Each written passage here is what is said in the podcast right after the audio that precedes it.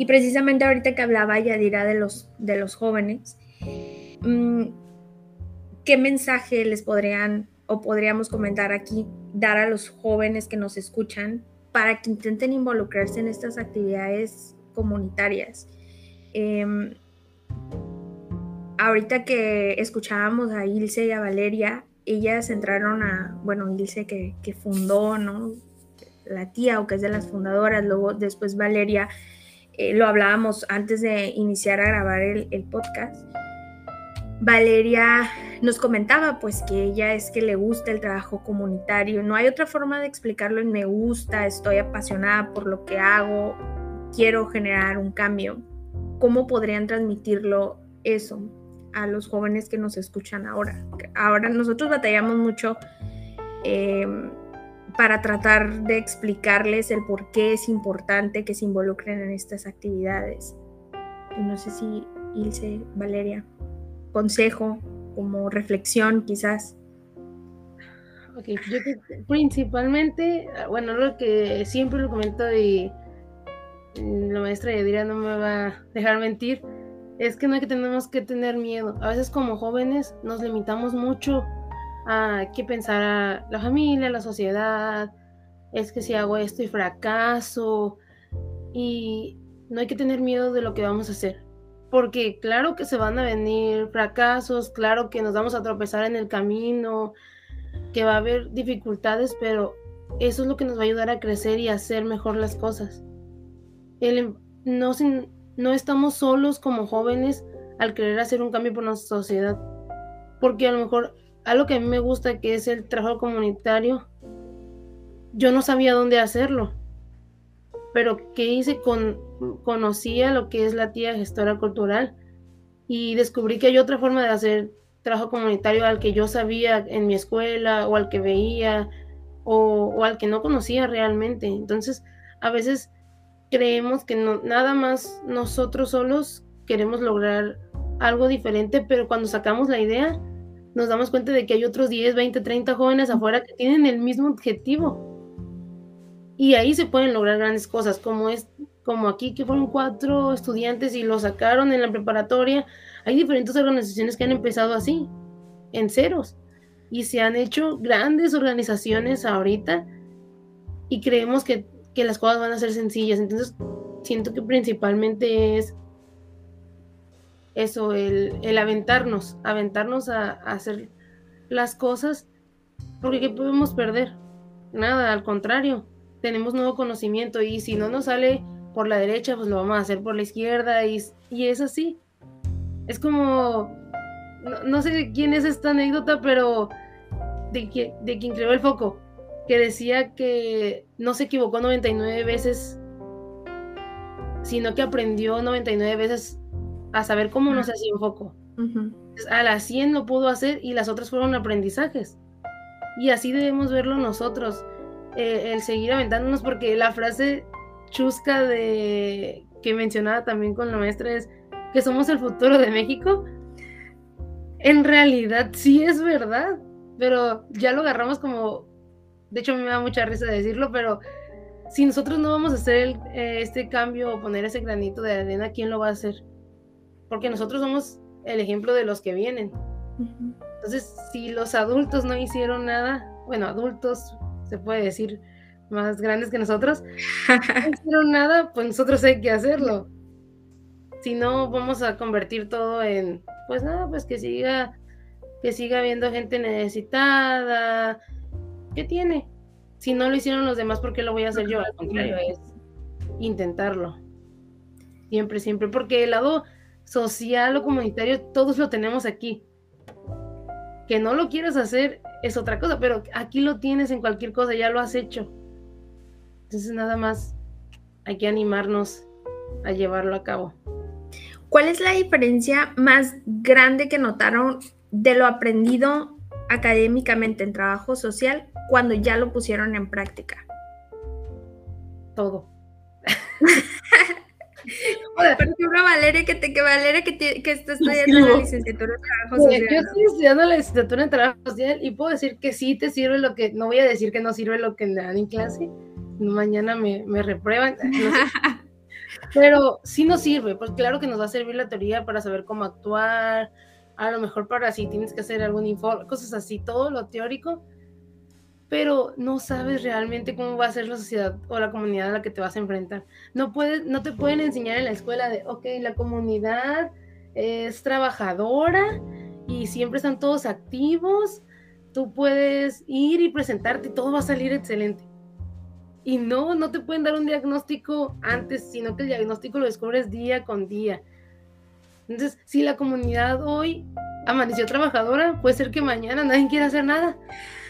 Y ahí es realmente el reto. O puede ser que haya una comunidad, pero realmente nadie conoce, como los centros comunitarios. Nadie conoce que hay un centro comunitario en su comunidad. Sí, cierto. Yo les voy a decir, yo no conocía que había uno conmigo y estoy estudiando trabajo social. Entonces, si uno que está más dentro de las actividades sociales no conoce lo que hay en su comunidad, pues imagínense las personas que no, no tienen ese conocimiento. Entonces, es un reto muy grande el salir a la calle y querer hacer trabajo comunitario porque no sabes cómo va a reaccionar la gente, si un día te va a amar y al otro día te va a gritar, correrte de la comunidad, no se sabe. Entonces, el trabajo afuera, bueno, práctico y académico, sí es muy diferente. Pero no es imposible si podemos. No, y que claro que se necesita, ¿no? El, trabajo allá afuera, la práctica, pues al final es lo que te termina por moldear y lo que te termina por, por formar. Yo creo que lo más fácil, y, no sé, hablando, por ejemplo, nosotros que somos economistas y que vemos muchas cosas teóricas y muchos numeritos en, el, en las aulas y que de repente pues no te sirven de mucho cuando ya sales allá afuera y te das cuenta que la realidad es otra completamente diferente, que nada es como viene en los libros, que nada se comporta como te lo cuentan y que pues es una realidad completamente diferente y a veces queremos explicar, hablamos nosotros aquí mucho del trabajo que hacemos detrás del escritorio y que al final termina aportando a veces muy poco a, esa realidad que, que, hay afuera, ¿no? Esos problemas que, están ahí afuera y que pues atrás de un escritorio obviamente no, no lo vamos a ver. Nosotros aquí en el Yunus pues tratamos de hacer un poquito de trabajo de campo, o bueno, mucho, ¿no? Pero sabemos que todavía estamos, estamos cortos en ese sentido y tratamos, ¿no? De también aportar ahí con, con algo. Eh, Ilse, me comentabas que trabajaban en la zona este de la ciudad principalmente. Eh, ¿Nos puedes recordar en dónde o cómo eligen los lugares o dónde están activos ahorita? Activas. Eh, pues como teníamos un centro comunitario el año pasado al, iniciar la pandemia, ah no, el año pasado, no, sí, el año pasado, duró como tres meses, qué triste, vida. No, no es cierto, duró más tiempo. Ay, ya ni me acuerdo cuándo fue eso. Es que como que la pandemia hizo que ya se me. Se me. Movieran las fechas. Movieron el tiempo y el espacio. Entonces solo recuerdo que fue cuando inició la pandemia. Nosotros ya teníamos el centro comunitario, que era mi cuarto, y lo doné para que fuera centro comunitario. Y yo me fui al cuarto de atrás de la casa que le prestaron a mi mamá. Entonces ese cuarto se convirtió en una biblioteca, en una bodega de donaciones y a veces hacíamos ollas comunitarias chiquitas. También estábamos haciendo un huerto. Íbamos a hacer muchas cosas, también talleres, pero como nadie podía salir por, evidentes razones, estábamos esperando a ver a qué hora se acababa la pandemia para iniciar con los talleres. Pero estuvimos haciendo, por ejemplo, cosas como recolecta de, bueno, colecta de libros y donación de estos libros, ¿no? Los ponemos en la calle, ponemos frases de filósofas que les, no sé, que les incitaran a decir, bueno, quiero agarrar uno. Y aunque no pusiéramos frases, ¿eh? La gente súper contenta llegaba y agarraba y decía, es gratis, de verdad es gratis, ¿me lo puedo llevar? Sí, sí puedes. Genial. Y ya luego le iban, le, iban y le decían a sus amigas, sí, ya, están regalando libros. Entonces toda la gente, ay, están regalando libros, ay, cada cuánto, ay, yo quiero, me interesa leer, me gusta leer. Así, pero súper contentas. Y yo, ah, qué genial! O sea, al contrario de lo que la banda dice, ¿no? Que la gente empobrecida no le gusta leer. A huevo que les gusta leer, sorry por la expresión. Pero no hay espacios donde se pueda leer. O sea, no hay bibliotecas. Además de carísimo. Está la biblioteca comunitaria de Pípila, pero nadie va porque, además de que es muy inaccesible, nadie, nadie sabe dónde se ubica. Y el transporte para llegar ahí es complicado. Si no sabes andar en el Pípila, te vas a perder y además te vas a asustar porque hay una eh, como una profunda eh, idea de que, idea racista además y clasista, de que el pipila es horrendo, ¿no? Porque hay gente, entre muchas, muchas comillas, malandra, siendo que la gente malandra está en todas partes, ¿verdad? Pero se ocultan de diferentes maneras. El punto es que solamente está esa biblioteca comunitaria, hay otras que son del DIF, que tampoco son muy publicitadas y tampoco visitados porque precisamente no tejen redes con la comunidad para que la comunidad sostenga el espacio, que es comunitario, ¿no? Pero comunitario para quién. Y pues nosotros estamos haciendo este, esta biblioteca e incluso las mismas personas que llegaban y agarraban libros, luego llegaban con otra caja de, mira, tengo estos libros que no me gustan, te los voy a donar. Ah, ok. Y así como fue ya, empezó a hacer un intercambio todo el tiempo. De, dábamos comida y a la siguiente semana, mira, ten, traigo estos cuchillos que te van a servir. Y luego donábamos una, no sé, cualquier cosa y a la siguiente semana te traje ropa para que alguien más que lo necesite. Y así fue como las personas empezaron a, a pasar por el espacio, a reconocer el espacio y decirle a más personas. Ya luego llegaban personas solitas y me tocaban en la puerta de, hola, me dijeron que aquí apoyan, me gustaría saber si me puedes apoyar en un caso de violencia para tal mujer. ¿no? Ah, sí, contacto con tal y tal persona. O incluso ya los cholos, las personas pandilleras de mi colonia, ya eran súper compas y pasaban así de que, eh, homie, no sé qué. Y, ya, ya, ya la armamos, ya estamos ultra protegidas, ya no hay de protección, sí. Pero, oh sorpresa, ¿no? Mi familia no está de acuerdo con el trabajo no pago y dirán, bueno, ya no utilices ese espacio, vete. Y así pasó nos vimos obligadas a desplazarnos y buscamos y buscamos y buscamos espacios en donde continuar nuestro trabajo, pedimos donación, yo sé que es muy complicado. Pero pedimos una donación de terreno o un préstamo de un terreno, un préstamo de espacio o una renta súper, súper baja, pero pues eh, la gentrificación no nos apoya muchito, ¿eh? Y cada vez están más caras las rentas en cualquier espacio de la ciudad, siendo que hay un montón de gente migrante, empobrecida en, estas zonas y la renta ya se está empezando a cobrar en dólares.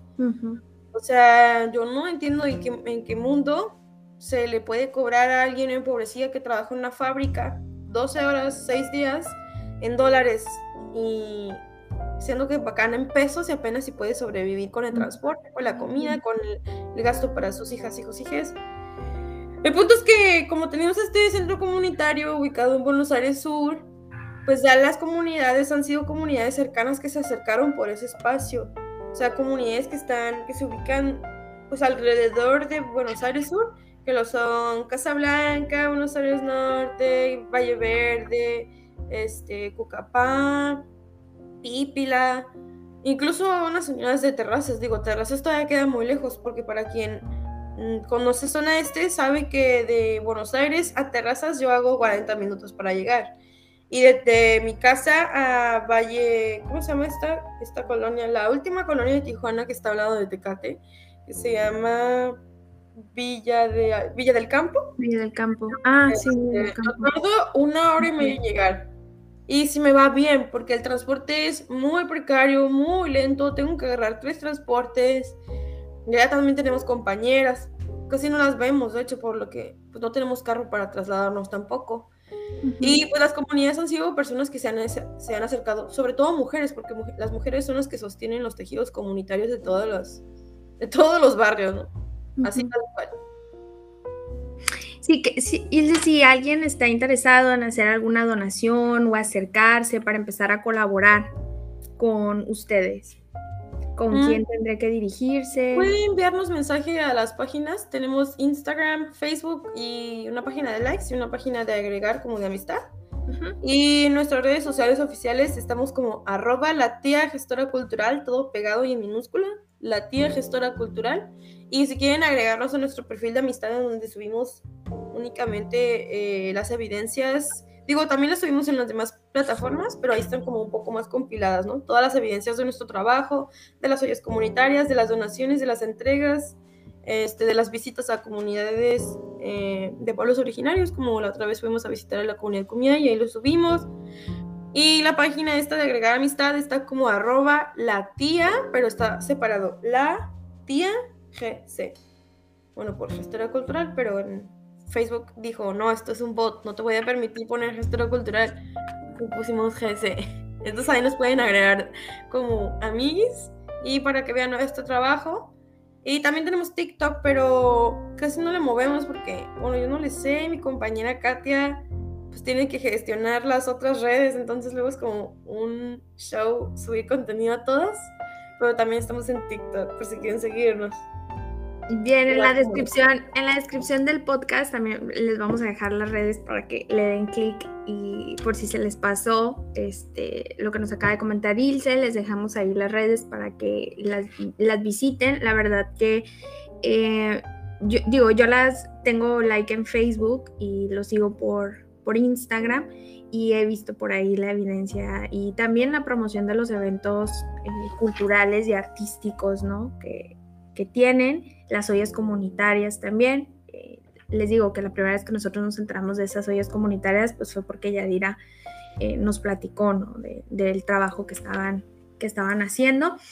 Entonces, pues los invitamos a todos a que si tienen ese gusanito, ¿no? De entrar al trabajo comunitario, si tienen alguna duda, pues entren a las páginas de la tía gestora para que vean el trabajo que, que realizan el impacto que están, que están generando. Yo le agradezco muchísimo a Ilse y a Valeria que se hayan tomado el tiempo para acompañarnos hoy, para que nos practicaran de su experiencia. De, no hay nada mejor que pueda describir el trabajo comunitario, pues qué mejor que de, gente, de voces que, lo están haciendo, que están entregadas a eso y que dedican, por lo que veo, 24 horas los 7 días de la semana a, estas actividades. Entonces les agradezco de verdad muchísimo, muchísimo que nos acompañaran hoy en Opinar, también un poco por la premura, porque las invitamos con poquita anticipación y aceptaron. Entonces, pues muchísimas gracias, Valeria, Ilse, de verdad, eh, y, esperamos que podamos concretar algo con, con Opinar, si podemos colaborar. Eh, y nosotros ayudar también a poner un granito, este, estaría, estaría muy bien. Yadira, agradezco también que nos hayas acompañado, eh, aunque muy callada el día de hoy, Yadira, pero estuvo aquí. Pero le agradezco también porque sin Yadira pues no hubiéramos tenido este enlace. Entonces muchísimas gracias a las tres. Eh, no sé si alguien quiera decir algo antes de, irnos. primero en mi padre, perdón Valeria